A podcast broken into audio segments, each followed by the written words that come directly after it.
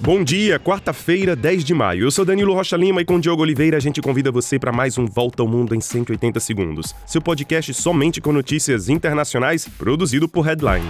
Começamos com a repercussão sobre a morte do jornalista francês Armand Soldin, de 32 anos, que foi vítima de foguetes russos perto da cidade de Bakhmut, no leste da Ucrânia. O coordenador de vídeo da agência de notícias AFP cobria a guerra na Ucrânia e ontem estava com soldados ucranianos que foram surpreendidos pelos foguetes russos. A Casa Branca diz que o mundo tem uma dívida com ele. A Ucrânia apresentou suas condolências enquanto que o presidente francês Emmanuel Macron preferiu lembrar a coragem do jornalista morto para contar os fatos da guerra guerra. Soldin, na verdade, nasceu na Bósnia e chegou na França um ano depois. O clube de futebol francês da cidade de Rennes também homenageou o jornalista que jogou no time anos atrás. A ONG Repórteres Sem Fronteiras diz que a morte de Soldin não deve colocar em questão a importância do trabalho de jornalistas na guerra da Ucrânia. Soldin é o terceiro jornalista francês morto no conflito. No total, 11 jornalistas perderam a vida na Ucrânia desde a invasão russa.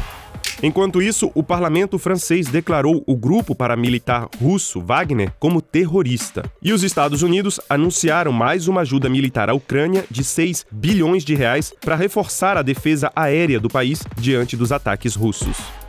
Passamos agora para os Estados Unidos. Donald Trump vai recorrer da decisão de um tribunal de Nova York que decidiu ontem que ele é responsável de abuso sexual e difamação contra a ex-jornalista Jean Carroll, de 79 anos. O ex-presidente americano deve pagar à jornalista uma indenização de 25 milhões de reais. Carroll alega que Trump a teria estuprado no provador de uma boutique em 1996. Depois da decisão, Carroll diz que está feliz que o mundo agora conheça a verdade e dedicou a vitória a todas as mulheres que sofreram sofreram por não acreditarem nelas. Donald Trump ainda é acusado por mais 10 mulheres de abuso sexual antes de 2016, quando ele se tornou presidente.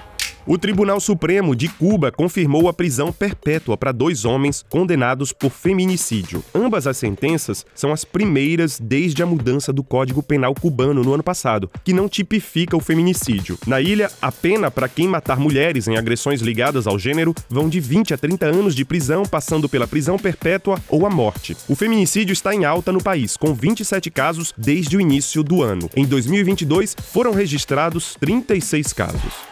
E passamos para a Turquia, que vive a expectativa de eleições presidenciais no próximo fim de semana. Recep Erdogan está no poder há 20 anos e dessa vez está ameaçado pela oposição, que decidiu se unir e apresentar um só candidato, Kemal Kılıçdaroğlu, favorito nas pesquisas.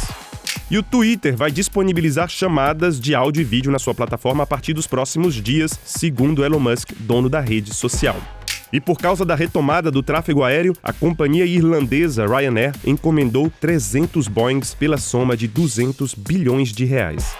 E é isso, nós ficamos por aqui. Compartilhe o nosso podcast com amigos e família e não esqueça de nos dar cinco estrelas no Spotify, assim outras pessoas podem nos acompanhar. Para você um grande abraço, um excelente dia e até mais.